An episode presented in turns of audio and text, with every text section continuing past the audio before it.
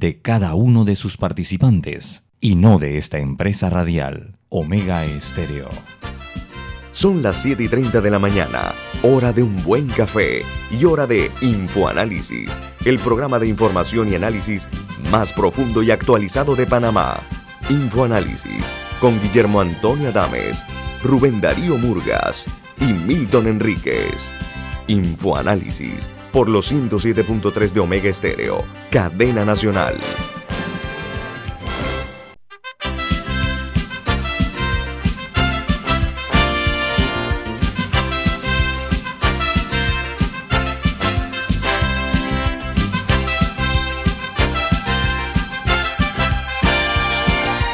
Buen día, señoras y señores, bienvenidos. Esto es Info Análisis, un programa para la gente inteligente. Hoy es 4 de agosto del año 2021 y este programa Infoanálisis es presentado por por Café Lavazza, un café italiano espectacular que usted puede conseguir en los mejores supermercados, pedir en los mejores restaurantes y también solicitar servicio a domicilio por internet a través de www.lavazzapanamá.com.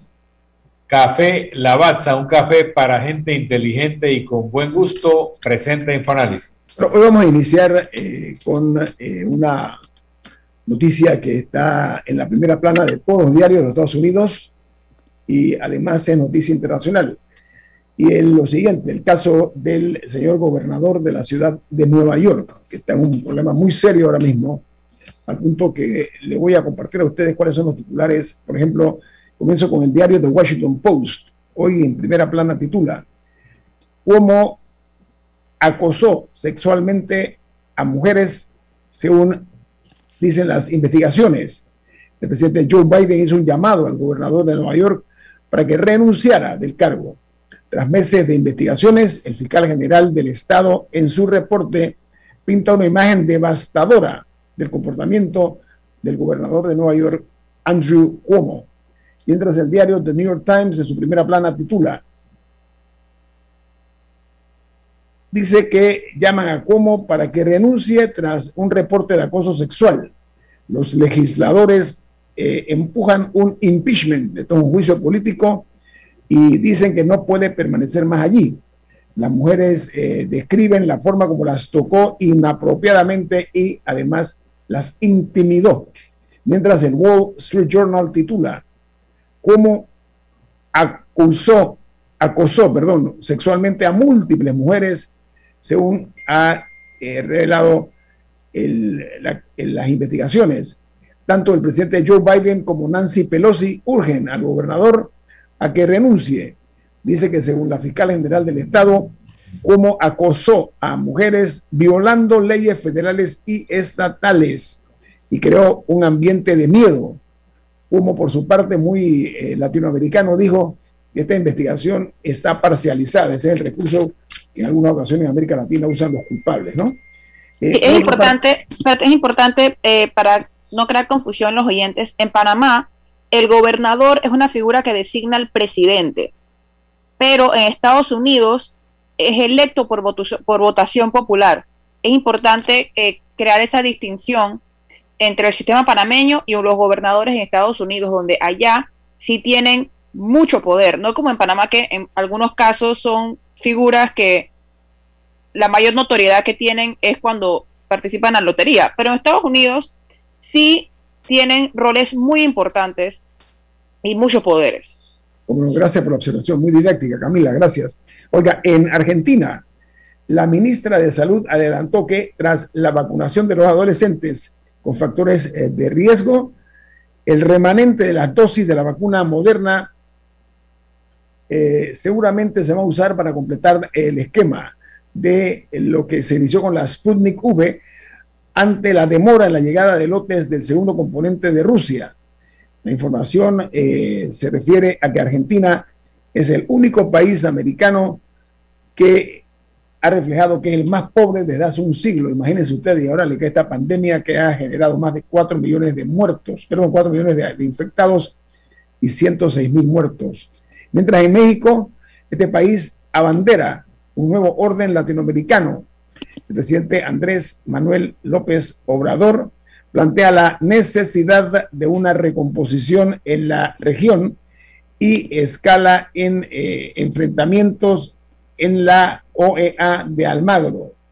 Dice que en su país se perfila como la sede de las reuniones para la crisis venezolana y AMLO, el presidente López Obrador, ha dicho que la OEA ha perdido su eh, relevancia en la gestión en los últimos años. Se refiere particularmente al eh, señor, el actual secretario general de la Yo creo, Guillermo, que debemos hacer un alto allí porque, en serio, la, OEA eh, ha, perdido su, su rumbo.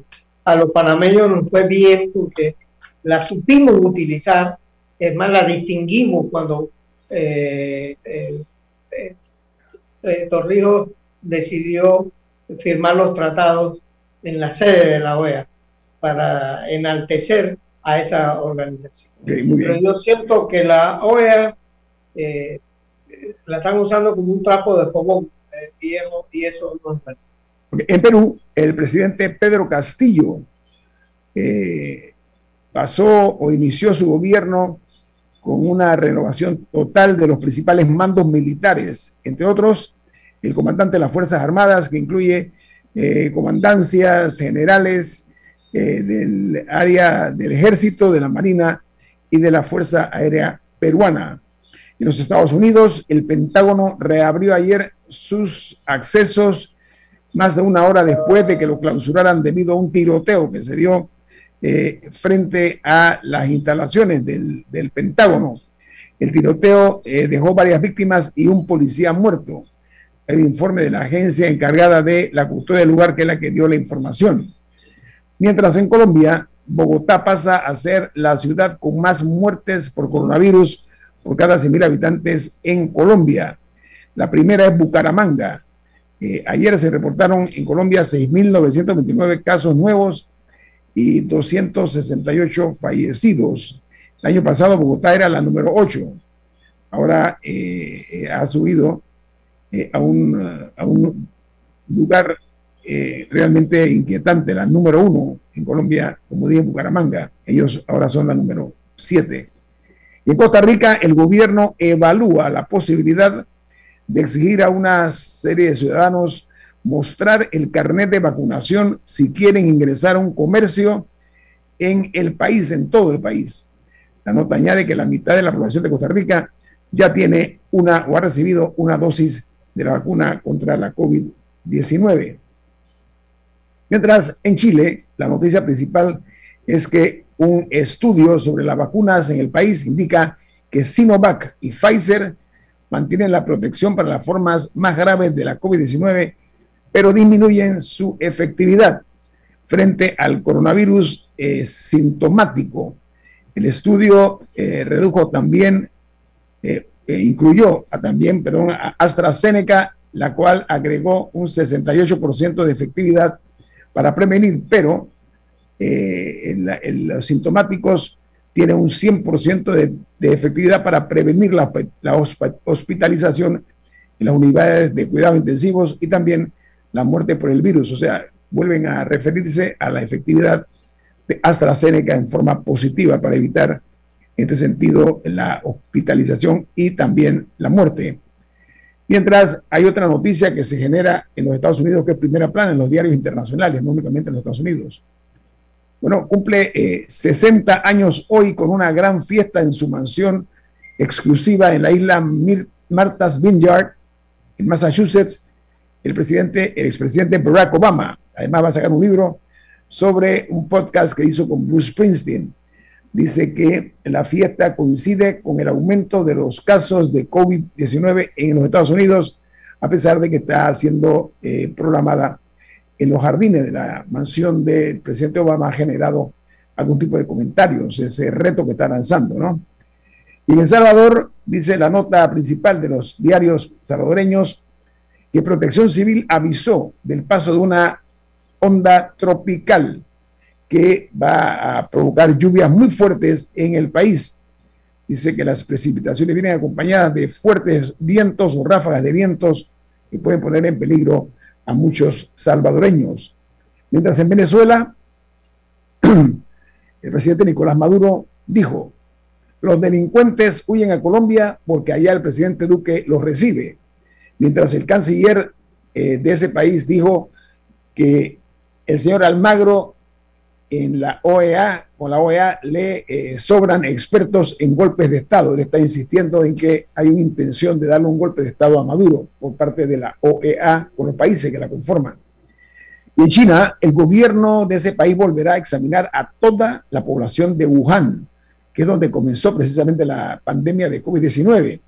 Las autoridades de la ciudad china dicen, se está hablando de Wuhan, comenzaron a realizar pruebas a toda la población sin exclusión después que se detectaran casos positivos de la COVID-19. Esa ciudad Wuhan, para ponerlo en contexto, tiene 11 millones de habitantes, o sea, no es un, no es un pueblo pequeño, no es una villa, es una ciudad grande de 11 millones de personas que residen en Wuhan. Eh, por otra parte, eh, volvemos eh, ahora la vista hacia Guatemala porque ya llegó el segundo lote de las vacunas de AstraZeneca donadas por México.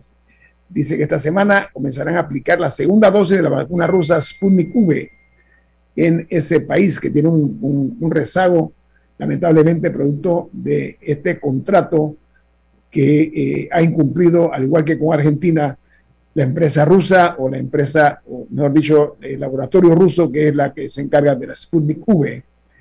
Y en las internacionales, en Ecuador, la principal noticia de primera plana en los diarios es que este país sureño recibió 200 mil vacunas chinas de una sola aplicación. Dice que es el primer lote de la marca CanSino y próximamente llegarán 500 mil dosis más eh, para enfrentar la crisis de la COVID-19. Y ellos, eh, estas 500 eh, van a, a 500 mil la van a aplicar más que todo a los jóvenes de ese país. Vamos al corte comercial. Esto es Info Análisis, un programa para la gente inteligente.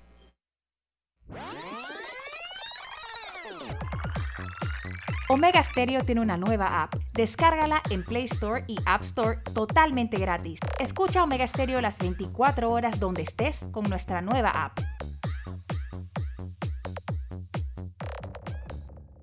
Aprobado en 1994, el título constitucional del canal establece que la vía interoceánica debe ser administrada de forma segura, continua, eficiente y rentable. Juntos somos Panamá. Canal de Panamá. En la vida hay momentos en que todos vamos a necesitar de un apoyo adicional. Para cualquier situación, hay formas de hacer más cómodo y placentero nuestro diario vivir. Sea cual sea su necesidad, en Hogar y Salud los apoyamos haciéndole la vida más fácil, porque contamos con la experiencia necesaria para recomendarle lo que usted necesite. Recuerde, Hogar y Salud les hace la vida más fácil. Visite nuestras nuevas sucursales en Villa Zaita al lado del Super 99 y en Cativa Colón al lado del Super Extra. Estamos abiertos en todas nuestras sucursales del país y le hacemos su entrega de forma gratuita en Panamá Centro. Para mayor información, puede consultar en Instagram y Facebook. FID Cleaning Services Panamá, especialistas en limpieza comercial con más de 15 años de experiencia. Nuestro personal debidamente capacitado le atenderá todas sus necesidades. Utilizamos productos biodegradables. Nuestro plan de limpieza ofrece valores agregados como atención a gerencia, ejecutivos y nebulizaciones. Llámanos al 360-3429 o escríbenos al 6302-9775. 6302-9775. Síguenos en nuestras redes sociales, arroba FYD Panamá. Ya viene InfoAnálisis, el programa para gente inteligente como usted.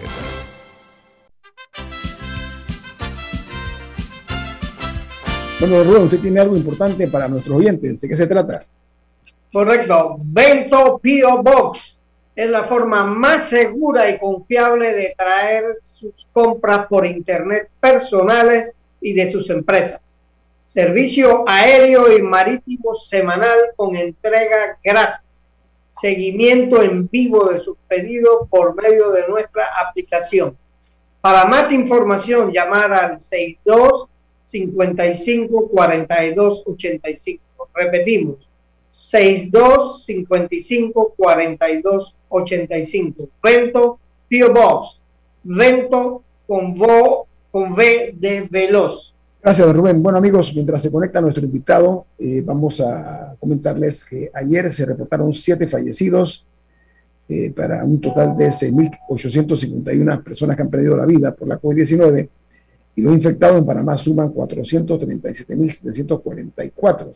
Una buena noticia que ya se han vacunado 2.803.185 panameños, lo cual eh, eh, administrar la vacuna es importante porque además eh, se han reducido los casos activos. dentro de la estrategia que el gobierno nacional ha establecido, nosotros queremos llamar la atención sobre lo siguiente, el derecho de cada uno vacunarse o no, pero una responsabilidad para con terceros, para con su familia, etcétera. Y las personas antivacunas, como se le llama, y lo digo con todo respeto, ¿eh? los que no están de acuerdo con la vacuna, insisten en la poca importancia que tiene este tipo de iniciativa. Nosotros llamamos la atención porque ahora, y enhorabuena, a partir del 9 de agosto, o sea, en unos cuantos días, estamos hablando específicamente en cinco días, los, clínicas, las clínicas y hospitales las clínicas y hospitales privados, escucho escucho eh, están anunciando que eh, van a hospitales privados, nueve de ellos que se van a unir a la campaña de vacunación eh, o de inmunización contra la COVID-19. Y esto se considera, después de la capital, llevarlo a hospitales privados de Chiriquí y Colón. Creo que esta es una gran noticia, Milton Rubén y Camila. Y yo creo que hay que poner también los temas en perspectiva. En el esfuerzo de producir una vacuna efectiva ha acelerado los tiempos con los cuales se hacían este tipo de procesos. No todas las personas que no desean vacunarse contra el COVID-19 se oponen a la vacunación como concepto. Hay un grupo que sí, que no creen vacunarse contra nada. Hay personas que desconfían de que se haya hecho en un tiempo mucho menor las pruebas, experimentos, etc. Entonces, yo respeto a las personas que objeten colocarse cualquier cosa en su cuerpo en lo cual no tengan confianza.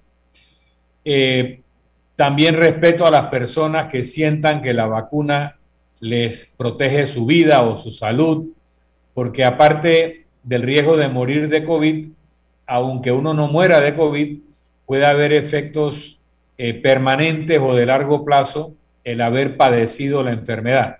Entonces, eh, tenemos que partir del respeto a los temores, a las preocupaciones y a las a los deseos de salud de todas las personas, tanto aquellos que eh, quieren vacunarse o lo, han hecho ya, como aquellos que no tienen el deseo de hacerlo, o aquellos que se vacunarían, pero no les gusta la idea de que los obliguen a vacunarse.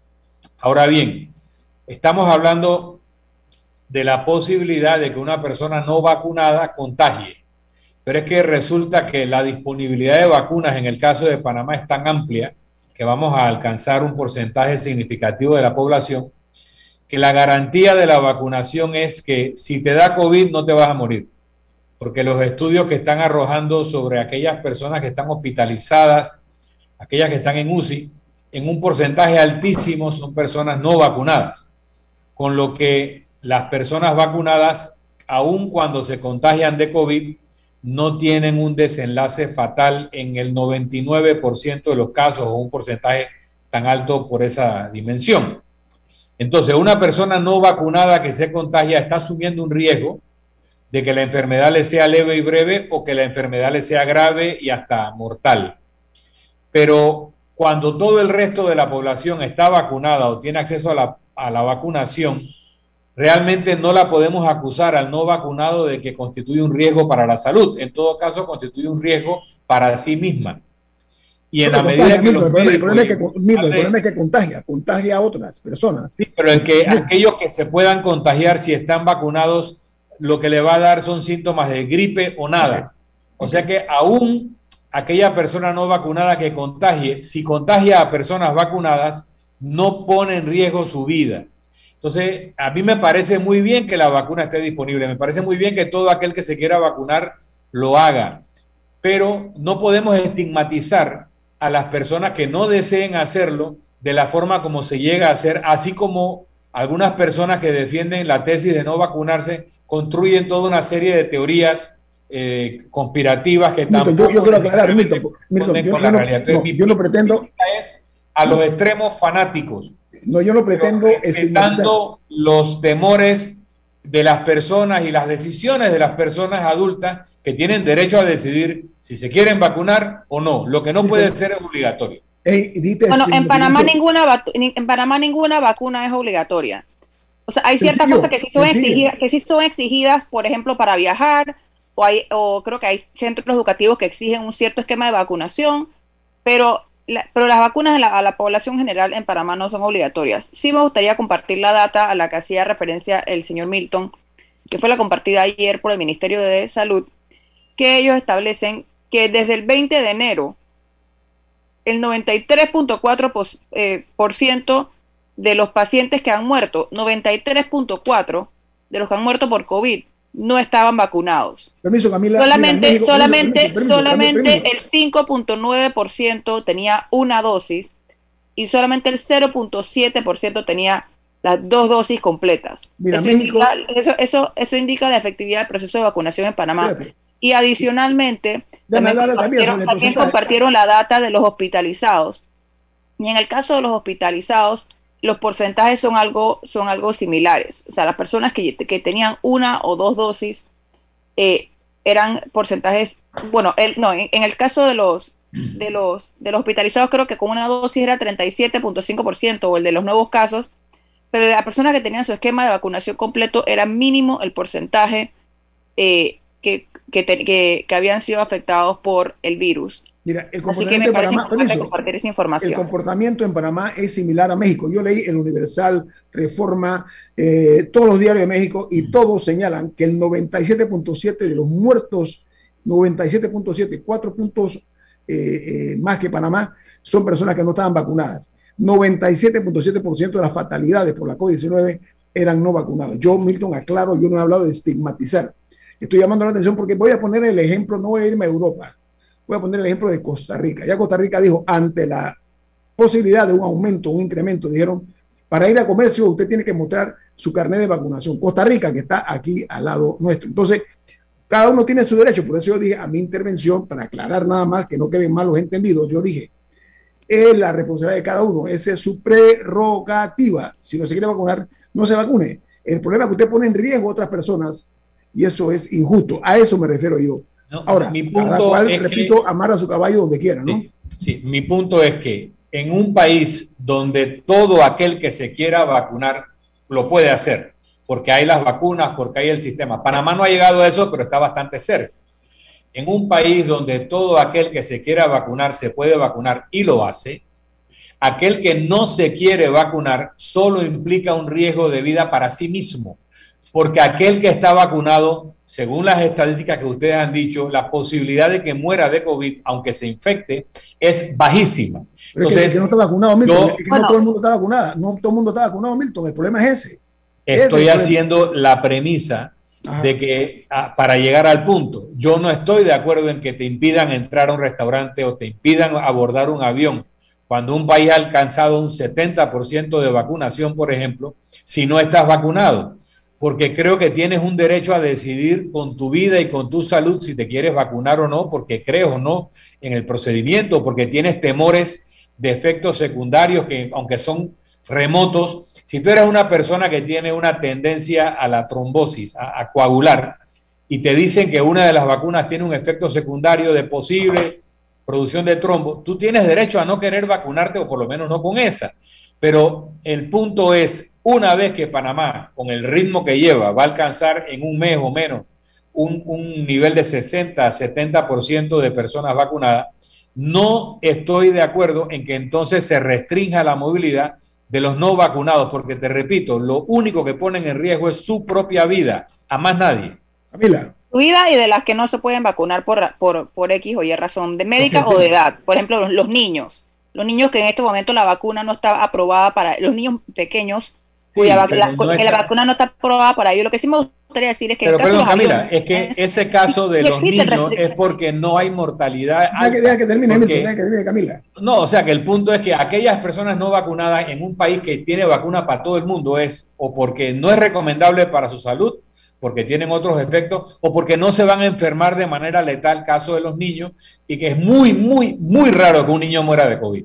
Pero lo que iba a comentar es que sí existen restricciones actualmente. Si, si yo, hay países a los que si yo quiero viajar y no tengo mi vacuna de la fiebre amarilla, por más que yo diga, es mi derecho, no me puedo montar en el avión y punto. Es así. Estoy claro en eso. Estoy claro en eso.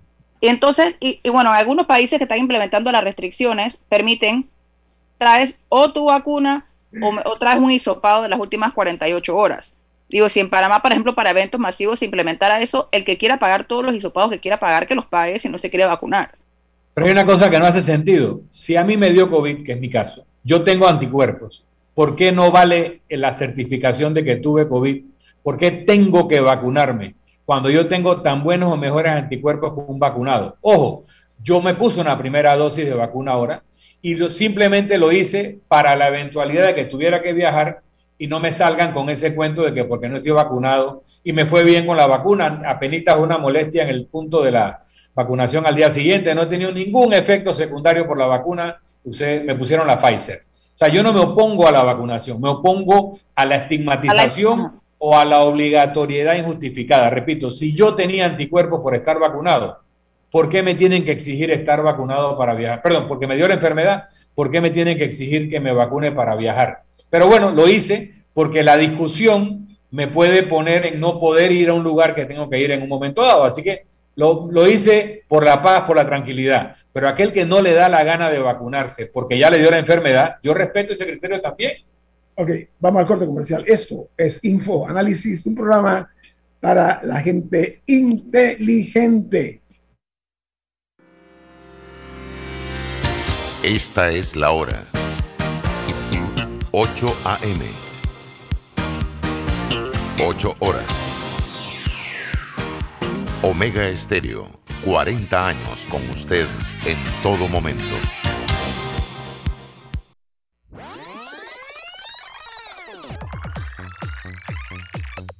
Omega Stereo tiene una nueva app. Descárgala en Play Store y App Store totalmente gratis. Escucha Omega Stereo las 24 horas donde estés con nuestra aplicación 100% renovada. Petróleos Delta. Es como el amor por nuestra tierra. Está en todo Panamá. Cuando luzcas una hermosa pollera o un sombrero pintado. Cuando disfrutes de un buen sancocho o recorras nuestro país con orgullo puedes estar seguro que hay una Delta cerca, porque estamos siempre cerca de ti y de todas las cosas que nos unen como panameños. Siempre listos para atenderte y ayudarte a llegar más lejos. Delta en Banco Aliado te acompañamos en tu crecimiento financiero. Junto a nuestras subsidiarias en Aliado Factoring, brindamos la liquidez inmediata. En Aliado Seguros te protegemos en tus proyectos. En Aliado Leasing equipamos tu negocio como lo merece. Y en Finacredit te apoyamos siempre. Banco Aliado, aquí estamos para ti. Síguenos en nuestras redes sociales como arroba Banco Aliado y visítanos en nuestra página web bancoaliado.com. En el Canal de Panamá el mantenimiento es nuestro compromiso para que la vía interoceánica opere de manera eficiente y segura las 24 horas, todos los días del año. Juntos, somos Panamá. Canal de Panamá. Ya viene InfoAnálisis, el programa para gente inteligente como usted.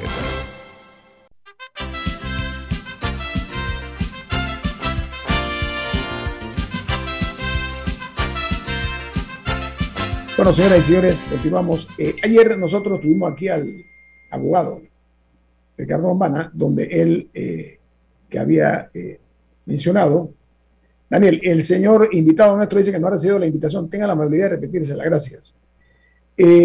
dice que, dice la prensa, en cuanto al plato fuerte de los documentos, que son 28, 29 páginas, dice que en la página 11 Se le recuerda a los participantes que el ministro Aristide Arroyo se había declarado impedido, como dijo ayer Lombana, y se procede a leer una carta del, administrador de Panamá, Ricardo de Vázquez, en la que declina participar en las negociaciones con Panama Ports como suplente en este proceso porque, entre comillas, existen conflictos de intereses entre el Canal de Panamá y la Autoridad Marítima de Panamá.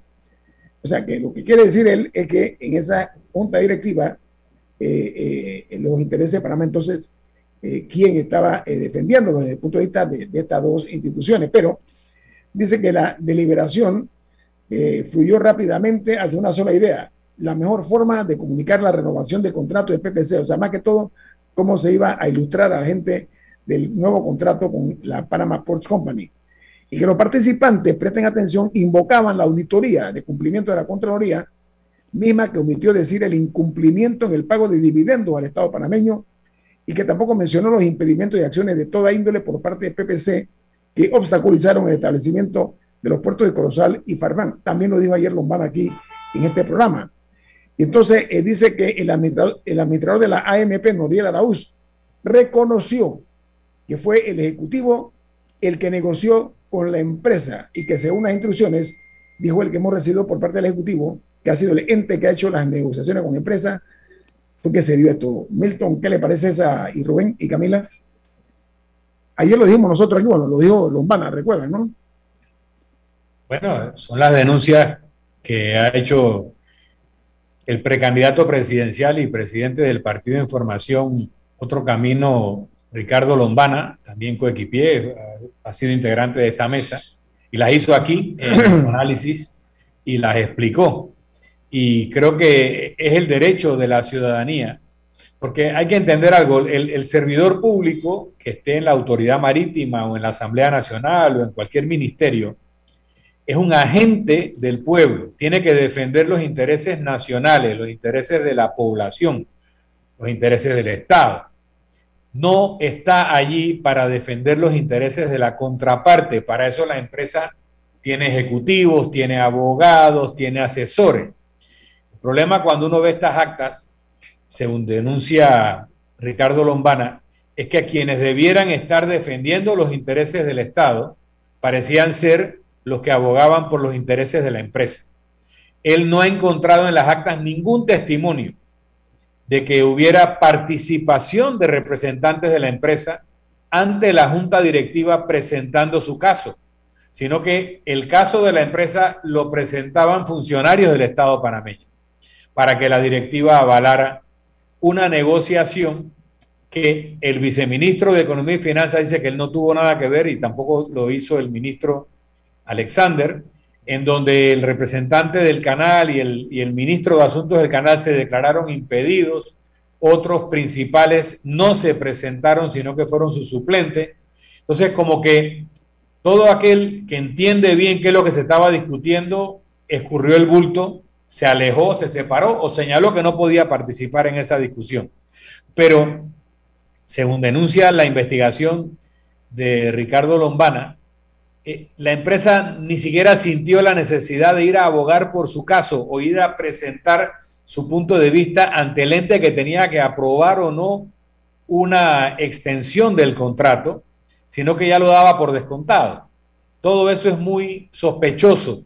Todo eso parece que eh, no hubo una defensa de los intereses nacionales, sino que como ha pasado muchas veces antes con esta misma empresa, con este mismo contrato, lo único que se aplicó fue la ley del embudo, lo ancho para la empresa y lo angosto para Panamá. La pregunta mía es cómo es posible que un negocio de esa naturaleza le reporte al Estado panameño exiguas eh, eh, eh, ganancias o, ingresos cuando eso lo gana cualquier, cualquier empresa más pequeña genera ese tipo de, de, ingresos al Estado panameño. O sea, no puedo comprender cómo la Panama Ports solamente le paga a Panamá en dividendos una cifra, una cifra tan irrisoria. Esa es la parte que a mí no me cuadra, señora. Y Bueno, lo, que queda claro en esto aquí, Guillermo Antonio, es que las famosas juntas directivas, donde están los ministros de Estado, el administrador del canal, eh, vicepresidente de la República,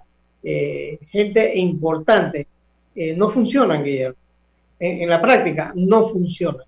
Esto es una prueba de que no funciona. Entonces, nosotros tenemos que abogar para que las juntas directivas eh, funcionen de verdad. Si un, ministro no puede, tiene tantas funciones en su ministerio que no puede estar asistiendo a la, a la junta directiva, designe un funcionario permanente eh, subalterno que, lo, que lo, lo, represente, pero que esa persona asista de verdad. Eh, Guillermo. Bueno, haces una crítica muy válida y lo que acaba pasando es eso, que los ministros, cuando yo era ministro yo no podía ir a toda la junta directiva que pertenecía al ministro de ah. gobierno porque no trabajaba en más nada. Entonces yo tenía personas permanentes que me representaban en tal o cual directiva y algunas sí yo iba. Pero mi conclusión, en el tiempo se fueron creando estas autoridades y estas entidades autónomas y se le ponían directivas, representativas, y al final los directores hacían lo que les daba la gana porque reportaban directamente al presidente. Las directivas eran sellos de goma o hacían muy poco de verdadera fiscalización, generaban unas estructuras que cobraban dietas o ese tipo de cosas, y la realidad es que se rompe toda la responsabilidad política. Yo pienso que hay que revisar todas esas estructuras de entidades autónomas y probablemente reestructurarlas o recolocarlas bajo los ministerios como direcciones o departamentos y que los ministros se hagan responsables de las actividades bajo su área de responsabilidad y el Estado sería mucho más, eh, eh, mucho más eficiente, mucho menos fofo, mucho menos costoso si redujéramos. Mira, hay 72 entidades que tienen presupuesto propio 72, de las cuales como 13 o 14 son ministerios. Hay unas que corresponden al órgano judicial, a la Asamblea Nacional, Contraloría. Cuando tú quitas esas 5, 6, 7 entidades que corresponden a los demás órganos, te quedan 60 y tantas entidades autónomas que tienen presupuesto propio, que corresponden a la función ejecutiva. Y eso hay algunas que nunca has oído que existen y todavía existen. Entonces, eso hay que revisarlo, hay que afinar el Estado y hacerlo más ágil, más pequeño y más eficiente. y eso que tú señalas es totalmente cierto. Mira, las actas, las actas eh, que no se hayan querido entregar o hacer públicas, que se logran eh, finalmente develar, eh, hablan aquí de la propuesta que hizo el Contralor General de la República. Dice lo siguiente, abro comillas. La Contraloría determinó que la empresa dejó de repartir 82 millones de dólares en dividendos pero es que las empresas no están obligadas a repartir dividendos. Milton, ¿es así? Perdón, me estaba leyendo un mensaje de un oyente, me perdí. porque voy a repetir. En las actas consta, y cito entre comillas, de acuerdo al diario La Prensa, que tiene la copia, dice que la Contraloría determinó, según dijo en las actas del Contralor, dice, la Contraloría determinó que la empresa dejó de repartir 82 millones en dividendos, pero es que las empresas no están obligadas a repartir dividendos. Entonces, ¿cómo eso? Eso es, eso eso es correcto. Tú puedes decir que la empresa no está obligada a repartir dividendos y que los dividendos se reparten por decisión o de la junta directiva de la empresa o de la junta de accionistas de la empresa. Y cuando tú eres un accionista minoritario, caso de Panamá, pues tienes que acogerte a las normas de la empresa, salvo que hubiera algún tipo de acciones eh, que tienen un dividendo preferente. Hay algunas acciones tipo A, tipo B, que tienen características particulares. Tú puedes crear una corporación donde un tipo de acción no tiene voto, pero cobra dividendo pase lo que pase. Eh, y, eso se puede haber establecido en interés del Estado, pero no se hizo. Pero ¿cuál es el beneficio para Panamá? Entonces, ¿cuál es el beneficio para Panamá, Milton, de, Eso este tiene que ver con la negociación, pero la ventaja de tener acciones en el esquema original, esas acciones tal vez nunca iban a producir un dividendo si la empresa no lo quería declarar. Pero con los 22 millones al año de pago obligatorio y el pago por movimiento, cada vez que se subía un contenedor y cada vez que se bajaba un contenedor, eso generaba un ingreso al Estado que hubiera sido interesante. Eso fue la negociación original. Eso se abandonó en gobiernos ulteriores, en el gobierno de la presidenta Mireya Moscoso, se cambiaron las condiciones del contrato que se negoció con Pérez Valladares y se quitaron esos elementos de garantía. Y también en el tiempo, creo que fue en el gobierno de Martín Torrijos, se le aceptó a la empresa el criterio de que un movimiento es subir y bajar, un solo movimiento.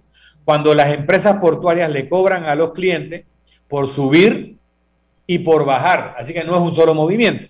Pero el gobierno lo aceptó en la administración de Martín Torrijos. Y en el gobierno de Mireya le quitaron los 22 millones, etcétera. Así que ha habido negociaciones normalmente en detrimento de los intereses del Estado. Ahora, el tener ese 10% de las acciones tal vez no te da dividendo, pero te da derecho a hacer auditorías. ¿Qué te garantiza a ti cuántos movimientos reales tuvo esa empresa si tú no la auditas? No hay ningún inspector del Estado panameño en los puertos contando cuántos contenedores suben y cuántos bajan. No lo hay. No hay ni siquiera sensores o equipo electrónico que haga eso. Y pudiera haberlo, pero si no lo tienes, al ser accionista, aparte de los derechos del Estado como propietario de la tierra, tú pudieras hacer auditoría. Ahora, si la auditoría que vale es solo la que hace la Contraloría General de la República para efectos de los intereses del Estado panameño y la Contraloría tiene una predisposición a decir que la empresa ha cumplido con todo, todavía te quedaría el recurso de una auditoría privada como accionista. Y esa es la otra ventaja de ser accionista que tú puedes pedirle a una empresa auditora internacional que haga una auditoría como accionista, aparte de la que haga la Contraloría, y luego la validas y contrastas a ver si la de la Contraloría corresponde con la privada. El problema es que aunque seas minoritario, tú tienes el derecho, ¿ok? El derecho a conocer cuáles son las finanzas del negocio. Estoy hablando en concepto claro. Por eso la auditoría. Y también tú puedes darte cuenta si una empresa subsidiaria se le contrata ficticiamente para desviar ganancias y que la empresa Panama Ports Company, en este caso la que estamos hablando, aparezca que no ganó dinero, pero la subsidiaria de Hutchinson Wampoa que le da ciertos servicios, esas sí ganan plata, allí donde el Estado panameño no es accionista. Ese es el tipo de denuncias que se han hecho y que una auditoría pudiera corroborar o, des, o desmentir y decir no es cierto, eso no pasa. Pero eso hay que pedirlo y hay que hacerlo. Y ese tipo de auditorías no sé si las puede hacer la Contraloría, pero sí la puede hacer un accionista minoritario en defensa de su derecho. Don, Ahora, transparencia, transparencia debe hacerse independiente, una auditoría en un minuto, adelante. Pero yo quisiera hacer un aporte. Eh, ese puerto de Balboa existe desde 1914, existe ese, ese puerto. Eh, yo le recomiendo a los compañeros de, del programa que hagan lo que yo hice recientemente eh, me fui a conocer realmente qué, qué pasa debajo del puente de las Américas. Y es impresionante la, eh, cantidad de camiones que están apostados eh, en, los alrededores del puerto de Balboa. acuérdense que el mundo de los contenedores empezó poco a mediados de, de, los 60, empezó a desarrollarse la cultura de, de los contenedores, porque antes todo funcionaba con lo que se llamaba eh, carga suelta en, eh, y, Panamá es líder mundial en, el mundo de los contenedores y, y, el país que más contenedores mueve en América Latina es, Panamá. Esto, Esto es Infoanálisis, un programa para la gente inteligente. Omega Stereo tiene una nueva app. Descárgala en Play Store y App Store totalmente gratis. Escucha Omega Stereo las 24 horas donde estés con nuestra aplicación totalmente nueva. VIP Desinfectante en aerosol está certificado por un laboratorio que cumple con los protocolos EPA de Estados Unidos que elimina el coronavirus causante de la COVID-19. Confía en VIP Desinfectante para proteger a tu familia y mantenerla a salvo de la COVID-19. Utiliza VIP todos los días para desinfectar las superficies. VIP, un toque lo cambia todo. Las exclusas Panamax cumplen 107 años operando de manera eficiente, continua y segura, gracias a la cultura de mantenimiento que caracteriza al Canal de Panamá. Juntos, somos Panamá. La gente inteligente escucha InfoAnálisis. Los anunciantes inteligentes se anuncian en InfoAnálisis. Usted es inteligente. Llame al 269-2488 y todos lo sabrán. Infoanálisis, de lunes a viernes de 7 y 30, 8 y 30 de la mañana, en donde se anuncian los que saben. Si desea que sus colaboradores trabajen desde su casa, podemos ayudarle. En Solutexa somos expertos en aplicar la tecnología a las técnicas y trabajos de oficina. Contáctenos en solutexa.com.pa o al 209-4997. Solutexa.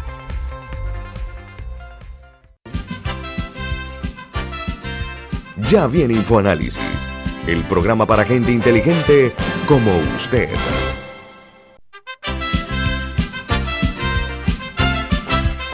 Amigos, eh, vamos a entrar ya en la etapa final del programa. Señor Murgo, te iba a, finalizar la idea. Eh, que yo sí quisiera invitar a, muchos panameños interesados en este tema de, los puertos que, que, vayan y, conozcan el, el, mundo de los, de, puertos, porque es impresionante lo mal estacionado que están muchos muchos de los camiones que están esperando turno para entrar al puerto de Balboa.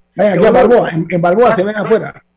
En Balboa, pero en ese mismo sentido significa lo rentable, lo lucrativo que es el negocio portuario en Panamá y que el país, y lo es porque están aquí en Panamá y lo es porque están a la entrada y salida del canal de Panamá y lo es porque el canal de Panamá se amplió y esa ampliación benefició no solo a los puertos que están en Panamá, también a los puertos que están en el Golfo de México. Y a los barcos que Cartagena, Colombia, Colombia. por eso dije Cartagena y Jamaica y estos otros lugares. Pero a dónde vamos es que, eh, para los que no lo saben, en Panamá hay más grúas pórticas que la sumatoria de todas las grúas pórticas que hay en México, Argentina y Brasil juntas.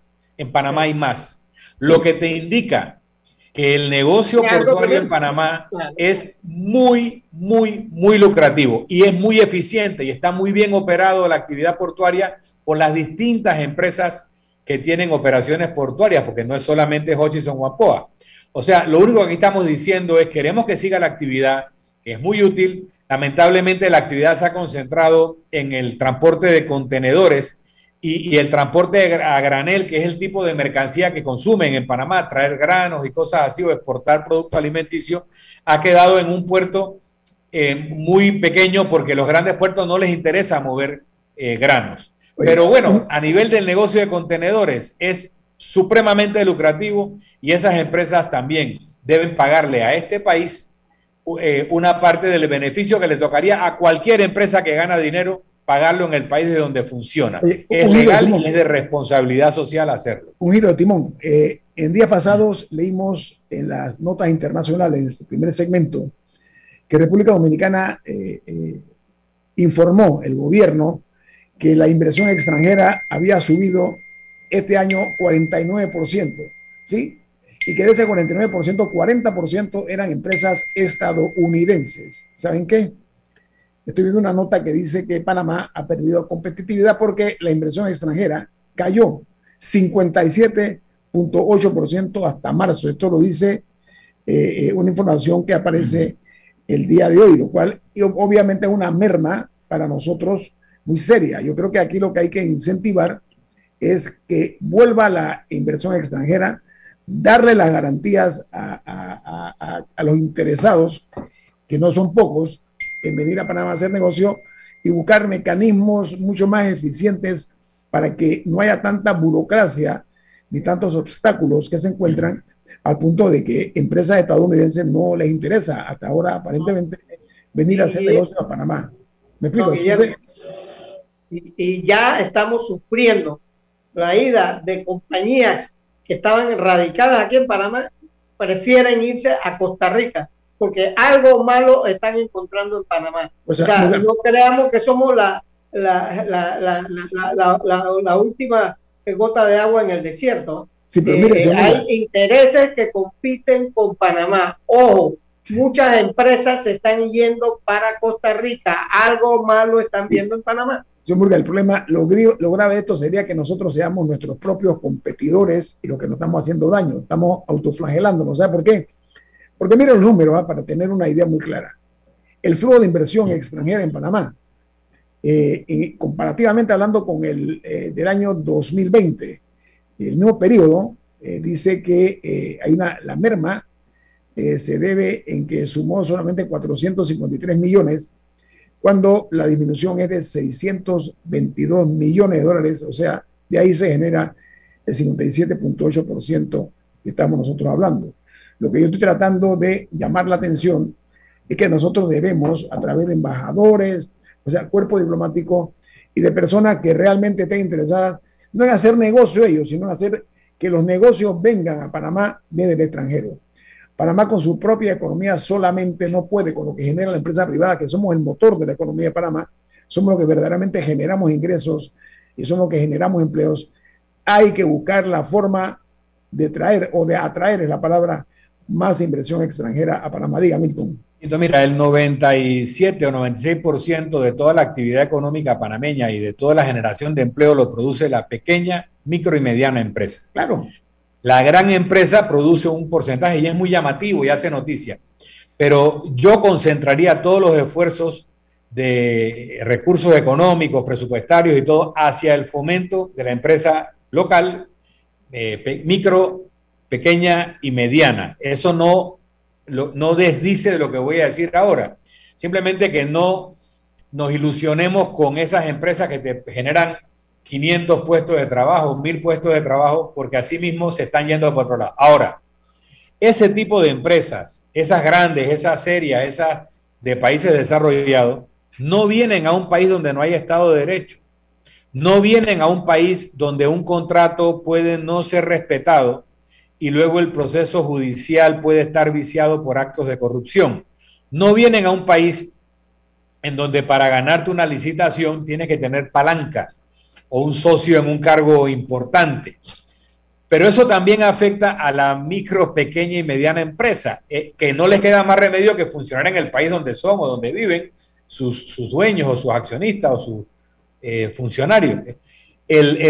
Eh, la necesidad de vivir en un Estado de Derecho, la necesidad de que la justicia funcione bien, la necesidad de que el, cuando hay una licitación, sea de papel higiénico o sea de construcción de un puente, se la gane el que se la tiene que ganar porque reúne los requisitos en buena lid y no el que soborna o que paga una coima, es una necesidad de nuestra economía para nuestra gente, que luego nos permitirá atraer ese tipo de inversiones grandes de las que estamos hablando. O sea, tenemos que limpiar la casa, primero por ese 96% de empresarios de micro, mediana y pequeña empresa que padecen el mismo sistema, y luego para atraer esas grandes inversiones también.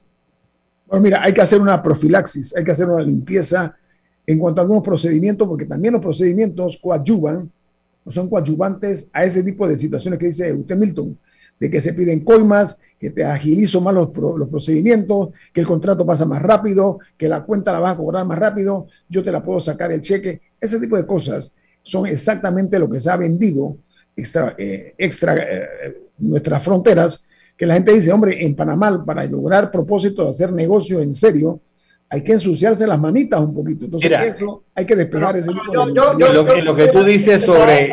Una, una queja de la pequeña empresa, eh, Guillermo y Milton. Mira, eh, el coronavirus trajo, algunos... coronavirus. Coronavirus. Eh, se prohibió la venta de licor en, muchos en muchos restaurantes. Resulta que a muchos restaurantes se le cobra un impuesto adicional por el derecho a vender licor. Pero entonces no se les quitó ese, ese, e, e, e, ese, impuesto. Entonces la gente tuvo que negociar. Eh, eh, pequeños restaurantes o, le, o, se quitaban el impuesto del licor o quebraban o, o tenían que cerrar. Pero todos esos problemas los tiene que ver el presidente de la República, los tiene que ver el alcalde, porque por el alcalde. se dieron aquí. Y, Pero lo que tú dices y lo que dice Ñito Rubén es que se crean normas absurdas o se aplican de manera absurda para generar la oportunidad de la corrupción. Oye, tú tienes el Estado panameño y tienes la autoridad del Canal de Panamá. Ambas son entidades públicas. El Canal de Panamá ha sido acusado muy pocas veces de actos de corrupción y se ha comprobado actos de corrupción muy pocas veces y normalmente a través de mecanismos de fiscalización interna del inspector general que investiga y ha sancionado. En el canal de Panamá, cualquier cuenta se paga en 30 días o menos sin pedirle favores a nadie. El procedimiento sigue una serie de secuencias y te pagan tu dinero si tú eres un proveedor. ¿Por qué no podemos, ya panameñizamos el canal, ¿por qué no canalizamos a Panamá? ¿Por qué no copiamos los procedimientos de contratación que tiene el canal y los hacemos extensivos al resto del Estado panameño? No hay que inventar la rueda. Camila. Y tendríamos un Estado eficiente. Bueno, yo creo que prueba de eso es los testimonios que ha dado en este programa el subdirector de la Caja de Seguro Social, eh, Francisco Bustamante, de la cantidad de firmas, incluidas las del director, que se requieren para hacer cualquier compra mínima en esa institución. Y yo, eh, alguien me estaba comentando ayer que en un momento surgió el tema de que para comprar implementos administrativos, tipo papel, plumas, etcétera, se requerían de 42 firmas no sé si era un número verídico o si es lo que ha circulado como en, la leyenda, pero el hecho de que sea posible, de que uno diga, sí, me, lo creo, dice mucho. El hecho de que solamente ciertas empresas pueden competir, porque no es cualquiera el que pueda aguantar dar un servicio y que no le paguen por seis, ocho meses, nueve meses, quizá un año, eso es, es claramente una de las razones por las que está truncada la inversión a Panamá pero mientras no te pagan, tú tienes que pagar los impuestos. Lo que decía Rubén, tú tienes que pagar el derecho de alcohol, pero no puedes vender alcohol. aparte, de que, aparte de que eso le cuesta más al Estado, porque muchas empresas terminan vendiendo más caro. O sea, si, el, si, el, si la pluma cuesta 5 centavos, pero tú sabes que no te van a pagar por un año, tú dices, bueno, entonces la vendo en 10 para compensarme la pérdida esa que voy a tener. o sea, esas cosas pasan en, en parte por, la, por las ineficiencias. Además que eso se resuelve con tecnología, tecnología bien manejada y con personal idóneo, pero sobre todo comprometido con el país. Viene Álvaro Alvarado con su programa Sin Rodeos, pero este programa Infoanálisis lo despide. Nos vamos, pero lo hacemos disfrutando una deliciosa taza del café Lavazza, un café italiano espectacular. Café Lavazza, un café para gente inteligente y con buen gusto. Despide Infoanálisis. Bueno, nuestro sentido de agradecimiento por acompañarnos. Nos vamos y nos vemos. Hasta mañana. No, Rubén. Ha terminado